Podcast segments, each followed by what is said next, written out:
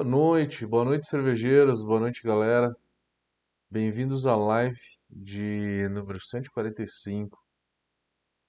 É, na live de hoje a gente vai falar sobre um assunto que eu acabei dando, a, dando essa semana no curso de tecnologia cervejeira, é, que a gente estava falando sobre mostura e aí falando sobre dimensionamento da, de equipamentos e aí também tinha a quantidade de água que a gente jogava na mostura, né? Qual que é o fator de diluição também chamado, né? Fator de diluição ou quantidade de água da mostura. É, a gente tem, é, tem algumas implicações a respeito da, da quantidade de água de mostura. E vamos entender aqui algumas coisinhas. Eu preparei uma apresentação aqui para vocês para a gente ir acompanhando.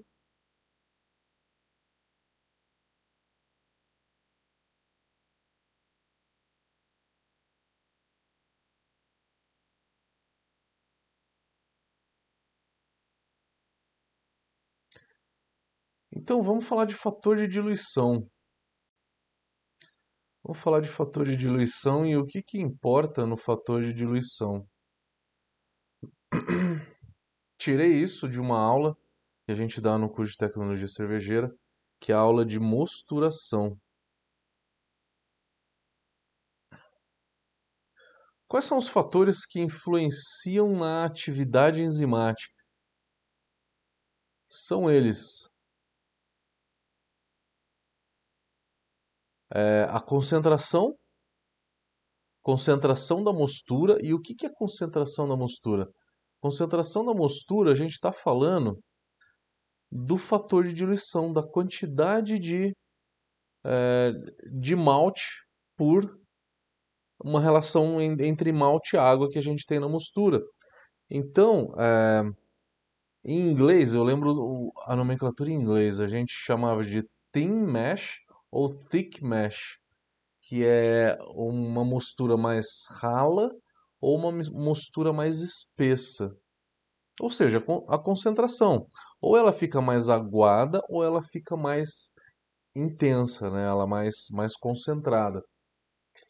E a, a quantidade de, de malte por litro de água que é o que vai importar. Então, a, a ação enzimática é dada uh, também pela concentração da mostura, assim como a temperatura da mostura, que isso influencia na ação enzimática, a gente sabe disso. Né? Cada enzima tem uma, uh, uma temperatura ideal para atuar. O pH da mostura também influencia. Então, porque cada enzima tem um pH ótimo para atuação. A gente tem o tempo, então a rampa de, de temperatura, é, se a gente faz por um tempo maior, a gente tem uma ação enzimática maior. Então, quanto mais longa é a rampa de mosturação, é, melhor a ação enzimática. Se a gente colocou cálcio, se a gente fez a correção de cálcio, o cálcio ele, é, ele ativa as enzimas e ele melhora a ação enzimática. E a moagem, quanto uma moagem mais fina, eu vou ter uma eficiência melhor, uma ação das enzimas melhor.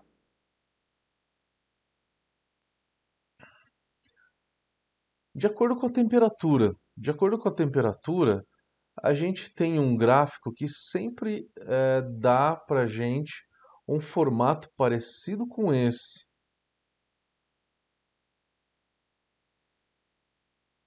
Que cada enzima tem uma temperatura ótima de atuação, que seria aqui o topo dessa, dessa linha. Né? Por exemplo, aqui vamos dar um exemplo da beta-milase. A beta-milase ela tem um ótimo de atuação, que seria aqui nesse topo, que seria de 62 a 63 graus. Então é, é uma é, é é uma temperatura ótima, né? Por volta de 62 a 63 graus para beta-amilase. Antes de 62 graus, a gente tem uma ação da enzima, só que ela é uma, uma ação um pouquinho menos intensa, tá? Ela é menos intensa e ela acaba gerando é, também uma atividade enzimática, tá? Mas é uma atividade enzimática menos intensa. Só que depois da temperatura, a queda é muito grande. Chegando em 70 graus, eu praticamente não tenho ação nenhuma da beta-amilase. Eu vou ter uma ação boa é, é, por volta de 62 ou 63, que é a temperatura ótima, tá? Isso diverge de alguns autores. Alguns falam 62 e outros falam 63 graus. Depende do autor. É, a, inclusive os alemães, né? Inclusive os próprios autores alemães, eles divergem um pouco a respeito disso. Ela atua bem até uns 65, 66 graus e aí ela começa a cair bastante a, a ação enzimática. O pH tem uma, uma curva muito mais uniforme. Ela aumenta a ação e depois cai de uma maneira uniforme. No caso da beta-amilase, o pH ideal é de 5,5. A alfa-amilase é por volta de 5,7, só de curiosidade. Mas vamos falar especificamente de fator de diluição. O fator de diluição é a quantidade de água que a gente usa por quilo de malte que a gente usa na mostura. O que, que interfere no, no fator de diluição? O fator de diluição ele muita gente usa por volta de 2,5. 2,5 quer dizer 2 litros e meio de água para cada quilo de malte. A maioria de vocês começou a fazer cerveja faz, é, lendo o How to Brew do John Palmer, né? As primeiras edições, o John Palmer falou para gente que o ideal é um fator de diluição de 2,5. Hoje ele até voltou atrás e ele disse que o ideal é entre 3 e 3,5. Então ele já corrigiu, tá? Nessas novas versões que a gente tem do How to Brew, né? a gente tem edições mais novas, ele, ele já corrigiu esse fator de água. Alguns blogs, né, eu lembro que eu vi em alguns blogs falavam que quanto menos água, melhor, porque a enzima vai encontrar mais fácil o, o amido e daí vai começar a quebrar esse amido. Mas o que de fato acontece? Vamos, vamos mostrar aqui um experimento de laboratório, por exemplo.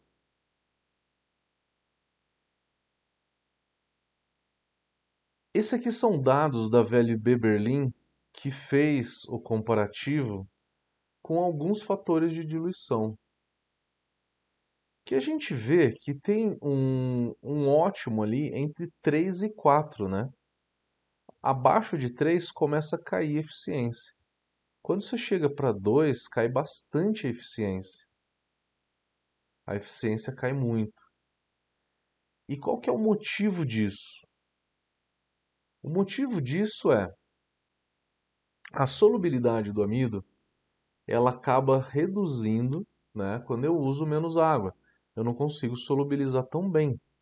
O amido, ele não tem a mesma solubilidade do açúcar de mesa. O açúcar de mesa, ele tem uma solubilidade altíssima. De todos os açúcares, é a maior solubilidade que a gente tem. Mas o amido ele é uma molécula maior, né? uma molécula bem mais extensa, de várias moléculas de glicose. E o amido ele tem uma solubilidade bem mais baixa.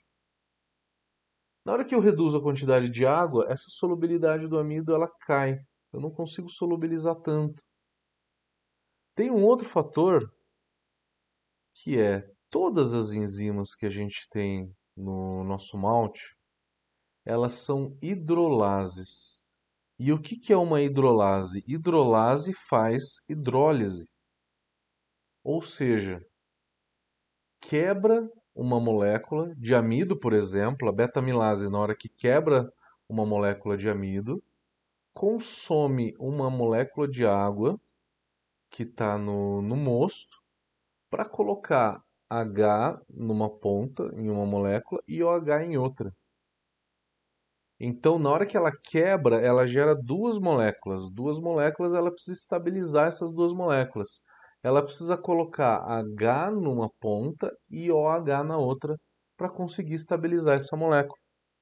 Então, conforme mais for atuando as enzimas, mais vai reduzindo a quantidade de amido que a quantidade de água que tem no nosso mosto e com isso reduz mais ainda a solubilidade do amido.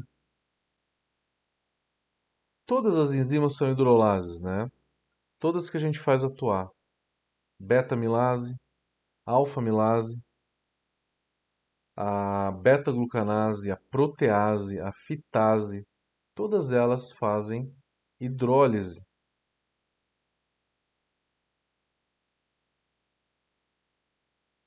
Então, fique entre né, 4 e 3, por volta de 4 e 3.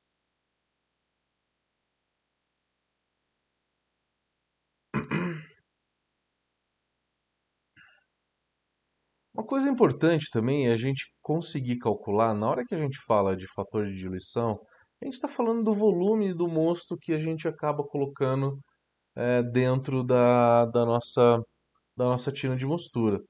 E aí a gente precisa falar sobre é, o volume que esse mosto ocupa dentro da, da nossa tina de mostura. É, isso serve para a gente dimensionar a tina de mostura. Ou descobrir se eu já tenho ela pronta, né? Se eu já tenho ela pronta, eu, eu descubro quanto de malte que eu, é, que eu uso, consigo usar para fazer a minha cerveja. Componha comigo uma linha de raciocínio. Você comprou o malte, o malte está no saco. Esse malte, ele ocupa um volume, né? Porque tudo, tudo que é matéria ocupa um espaço. Um quilo de malte ocupa mais ou menos 2 litros e meio de volume. Tá? É o volume que esse malte ocupa. Na hora que eu moo esse malte, ele ocupa é, um pouquinho mais, 2,6 até 2,7 litros.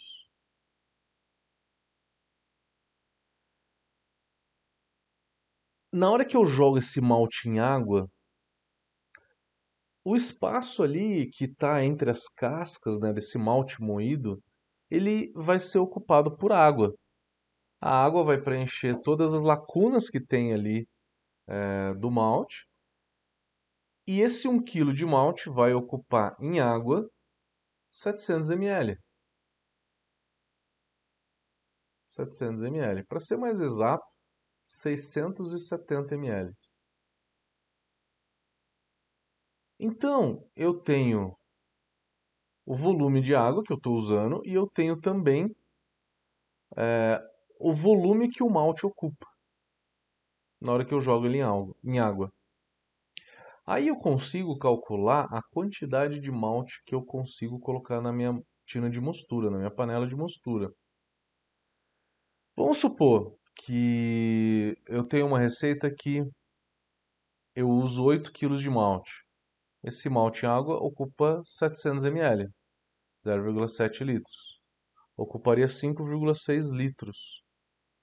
Se eu usar o mínimo de água que eu, que eu uso, é 3 litros para cada quilo de malte, porque abaixo disso começa a cair a eficiência. 3 vezes 8 dá 24 litros de água. Me dá um volume total de 30 litros na panela de mostura. Esse é o volume do meu mosto.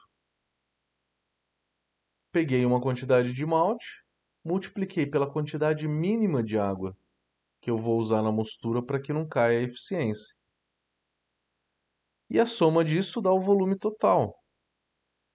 Se você está usando uma panela de 32 litros, você até consegue, com um pouco de dificuldade, mexer a panela e fazer essa abraçagem.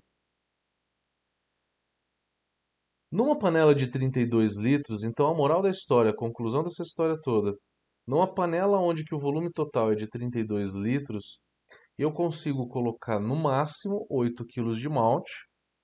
Por que no máximo 8 kg de malte? Porque a quantidade de água ela é mínima, tá? Eu uso a quantidade mínima de água para não perder eficiência. Então, nessa panela, a quantidade máxima de malte que eu consigo colocar é 8 quilos. Não coloque 10 quilos de malte nessa panela, porque senão você tem que reduzir a quantidade de água. Daí a tua eficiência vai acabar caindo. Isso é ruim. O fator de diluição, ele interfere na ação enzimática. E como que ele, que ele interfere? Olha só um experimento aqui de um livro. Esse daqui é, o, é do livro Kunze. É, são três experimentos, aonde que eles fizeram três mosturas. Uma com o fator de 1 para 2, outra de 1 para 3 e outra de 1 para 4. Quando eu tenho pouco, é, quando eu tenho pouco, pouca água, eu tenho uma ação enzimática no começo e aí é, ela continua por bastante tempo. Por quê? Porque ela não quebrou o amido ainda direito. Ela não quebrou o amido direito, ela continua alta ainda a ação enzimática. Já quando eu tenho 1 para 4, ela quebra o amido muito rápido e a ação da enzima cai. Cai muito. Tá? Então, moral da história, quando eu uso mais água, eu tenho uma ação enzimática alta no começo, ela quebra todo o amido e aí ela reduz, porque ela não tem mais amido. Quando eu tenho é, menos água, ela continua por um tempo muito maior. Daí, para conseguir converter legal amido, eu teria que praticamente dobrar o tempo da teria que praticamente dobrar o tempo da das minhas rampas. Né? E falando em amido, que o amido está dentro do, do grão, né? a gente tem duas moléculas de amido, uma chamada amilose que ela é uma cadeia linear, e outra chamada amilopectina, que ela tem vértices. A amilose ela é mais ou menos 20% do amido que tem no meu malte. E a amilopectina é por volta de 80%.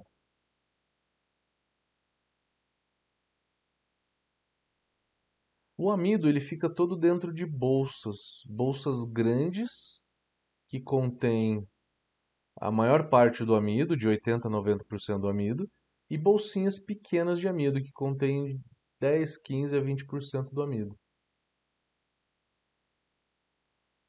Na hora, que a, na hora que eu jogo o malte, acontece um fator bem interessante, que, que é a, o aumento da viscosidade. Joguei o malte, a viscosidade aumenta muito. Por quê? Porque o amido é liberado, e o amido é uma molécula grande ele é liberado e a viscosidade aumenta. Aumenta a viscosidade, não sei se você já reparou quando você está ali mexendo o malte no começo, né? É, no começo da mostura fica até difícil, um pouco, um pouco duro de mexer o malte. E aí, conforme o tempo vai passando, as enzimas vão atuando e vão quebrando o amido em açúcares pequenos. Moléculas pequenas reduz a viscosidade do malte. Reduz a viscosidade do malte e aí você vai perceber que, que o malte, é, que o mosto ele fica mais, é, mais aquoso, né? mais fácil de mexer a colher.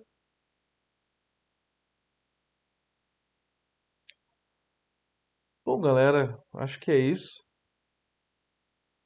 né? Em lives a gente trata de assuntos mais curtos, É, e o assunto de hoje foi fator de diluição, falamos um pouquinho de enzima também, né? E fiquem à vontade para fazer perguntas, que eu vou começar a ler as perguntas do, dos chats.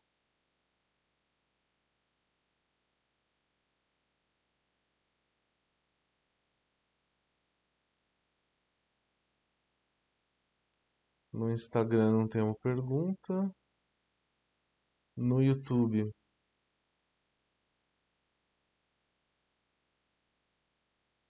No YouTube também não. Facebook também não tem uma pergunta. Não temos nenhuma pergunta hoje.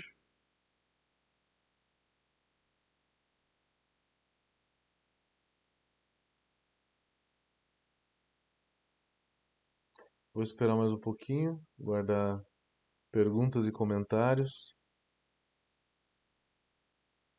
Podem fazer perguntas sobre outros assuntos, tá? Vocês sabem que eu sempre respondo.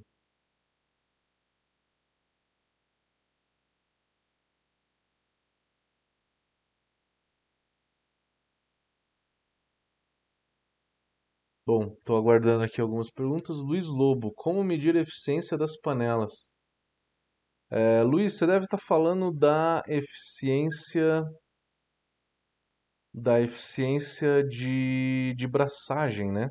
A eficiência de braçagem a gente mede da moagem até o final da fervura. E essa eficiência, ela, é, para medir a eficiência, a gente joga numa fórmula, tá? Eu não consigo trazer a fórmula aqui, na, porque eu não, não tenho ela pronta aqui na apresentação para te trazer. Mas é uma fórmula onde que você digita a densidade do mosto no final da fervura e o volume que você conseguiu extrair no final da fervura.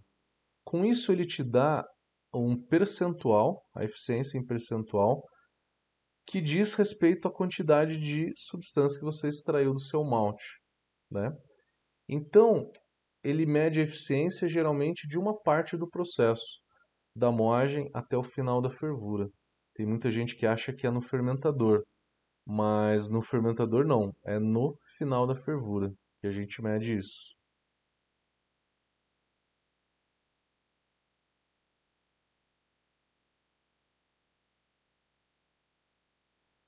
É, Luiz, a gente tem algumas lives aí falando de eficiência. Se eu não me engano, acho que eu fiz em dezembro, foi em dezembro ou em novembro do ano passado. Tem algumas lives falando sobre eficiência, tá? Eu mostro as duas eficiências e como medir. O Carlos Drill está perguntando: tem observado que o Beer Smith calcula mais água para lavagem do que cabe na panela?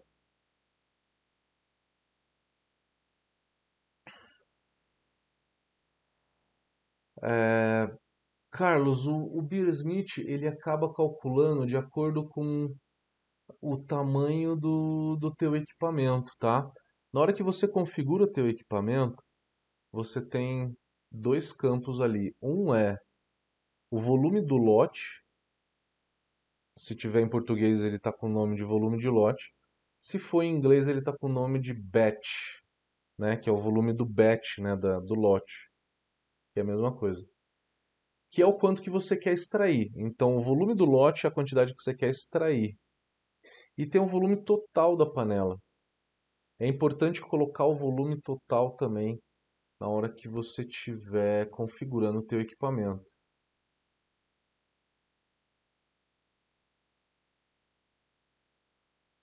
José Roberto Pereira, boa noite. Sempre guardo a água por três dias? Será que é suficiente para juntar algas? José, eu não guardaria a, a, a água para fazer a tua, para fazer a abraçagem por, por tanto tempo, cara. Eu acho que pode juntar a alga sim, tá? E eu acho que não vale a pena você clorar a água para depois declorar ela. Eu acho que não vale a pena. Vale a pena pelo menos no dia anterior, tá? Você encher a panela pelo menos no dia anterior. Qual que é o tamanho da tua panela? Você guarda água é, porque é muito volume de água que você usa? Qual que é o tamanho da tua abraçagem. Você não conseguiria pegar água no mesmo dia? Ou no dia anterior, talvez?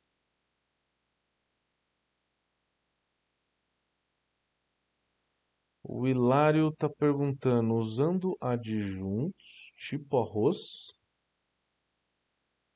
tenho que fazer uma mosturação mais longa? Sim, você vai fazer uma mosturação mais longa. Essa mosturação mais longa, ela vai ser é, por conta da gelatinização. Funciona da seguinte forma: todo amido ele está dentro de bolsas.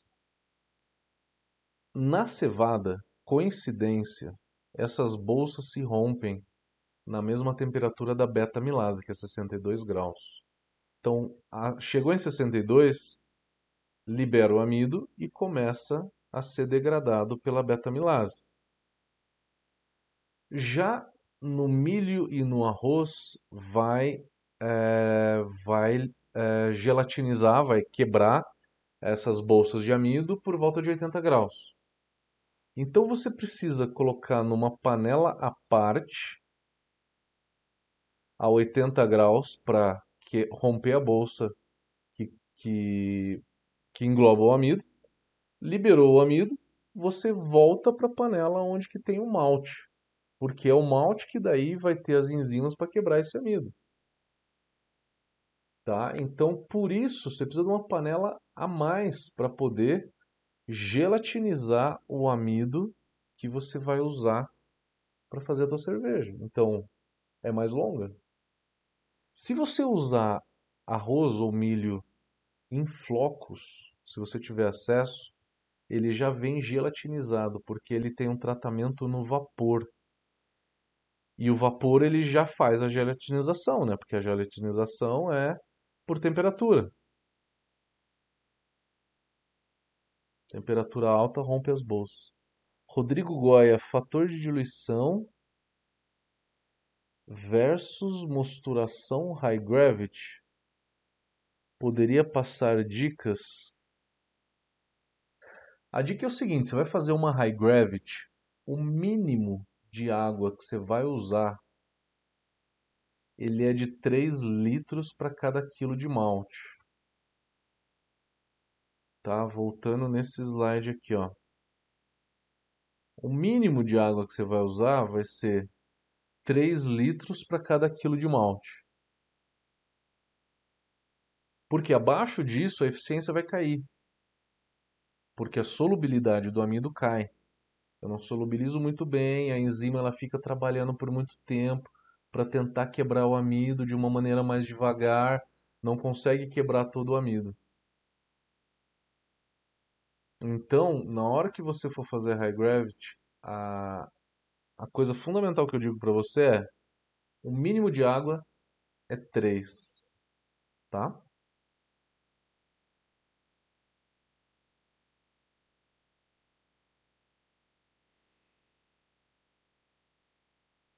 O Hilário perguntou, mesmo usando os flocos de arroz? Sim, os flocos de arroz é aquilo que eu falei. Ele já vem gelatinizado, tanto floco de arroz quanto milho. Daí você não precisa gelatinizar. Já tinha respondido, né? Beleza.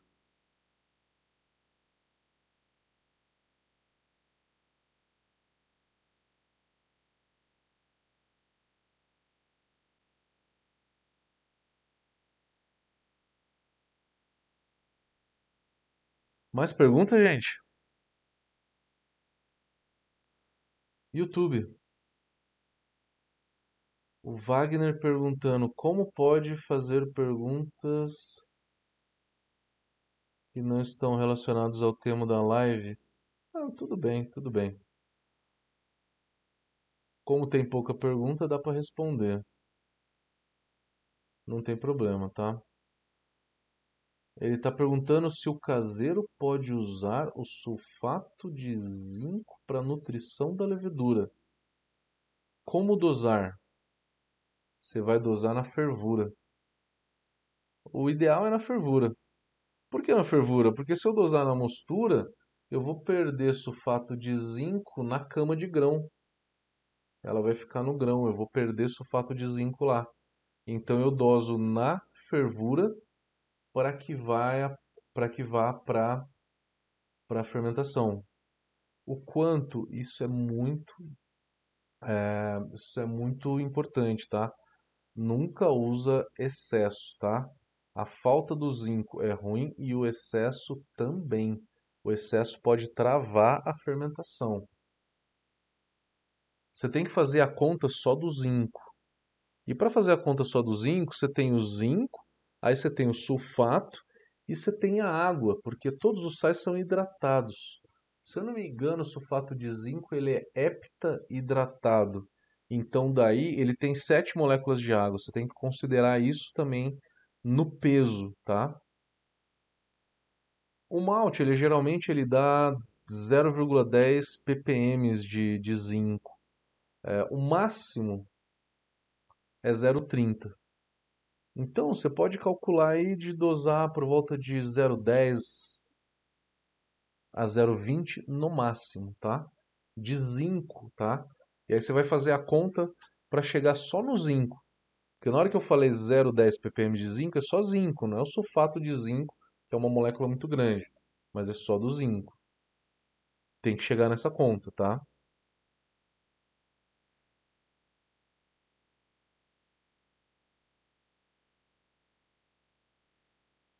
O José Roberto Pereira está falando que guarda 30 litros para eliminar o cloro. Você guarda 30 litros por 3 dias para eliminar o cloro? Eu não entendi o motivo. Você pode esquentar a água para eliminar o cloro, né? Antes de jogar o malte. E usar um filtro de carvão ativado. As duas práticas ajudam a eliminar o cloro. O Luiz está perguntando o que fazer se na abraçagem não atingiu a OG esperada na receita. É, Luiz, isso é um problema muito comum, tá? Se a cerveja ficou com uma OG maior, é só jogar água e diluir. Tranquilo. O duro é quando fica mais baixa do esperado, né? Aí você tem algumas alternativas. Jogar um um DME, que é um extrato de malte, pode ser um açúcar de cozinha, pode ser uma raimaltose maltose, para aumentar a OG. Mas não adianta jogar muito, porque jogar muito aí muda as características da cerveja, né? O André está perguntando, minha cerveja com adjunto acidificou. Tem solução? O André, se essa acidificação for de contaminação, não tem o que fazer. Não tem o que fazer.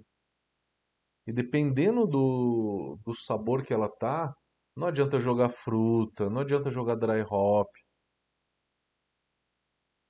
Não vai esconder. Não vai esconder. O João tá falando que o flocão de milho precisa de uma rampa. Se precisa de uma rampa de diferente.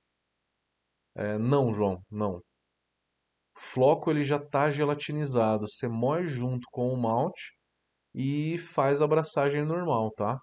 Quando você usa tanto flocos de milho quanto flocos de arroz.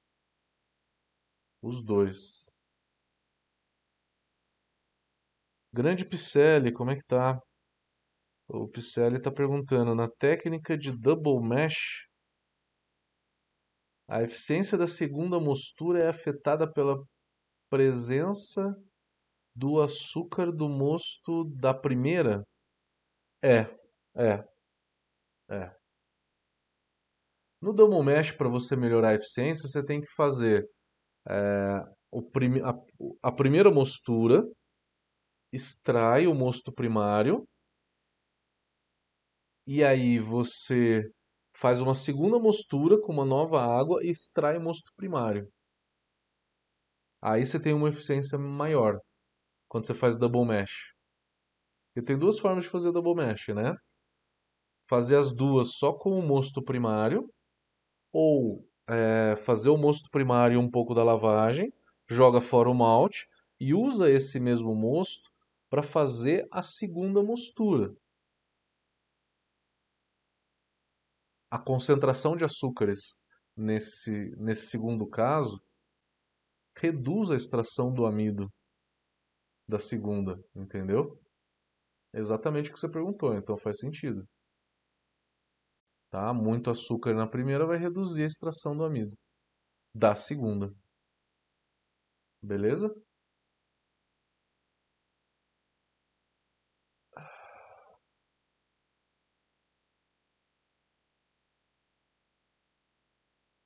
Mais perguntas? Não tô vendo mais perguntas, galera.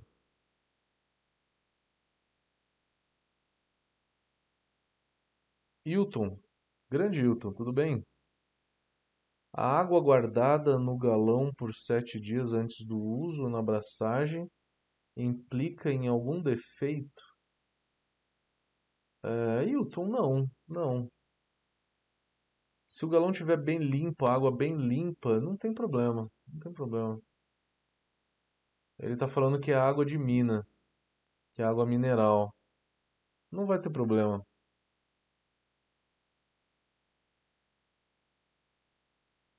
Que vem no galão, né? Então, né? É a mesma coisa da água mineral que já está envasada, né? A água mineral envasada, ela não cria algas. A alga, ela cria na hora que, que você armazena em outros recipientes, tá? E aí começa a proliferar a alga. A verdade é essa, né? Mas a água mineral não cria alga. Não estou vendo mais perguntas, podemos encerrar.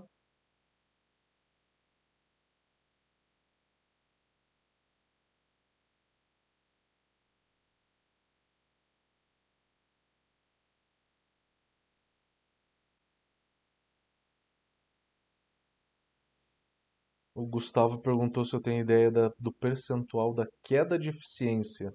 No caso do double mesh que eu falei, né? Fazer o double mesh só com o mosto primário e o double mesh é, usando o primeiro mosto na segunda. Eu nunca fiz para comparar. Nunca fiz. Não tenho ideia. Não tenho ideia para te falar. Chutando de 2 a 4%. O Mazeto está perguntando se eu fui cervejeiro da Dortmund é, em Serra Negra. Fui de 2016, final de 2015 a 2016, por um ano mais ou menos. Por um ano, faz bastante tempo já, né? Há cinco anos atrás.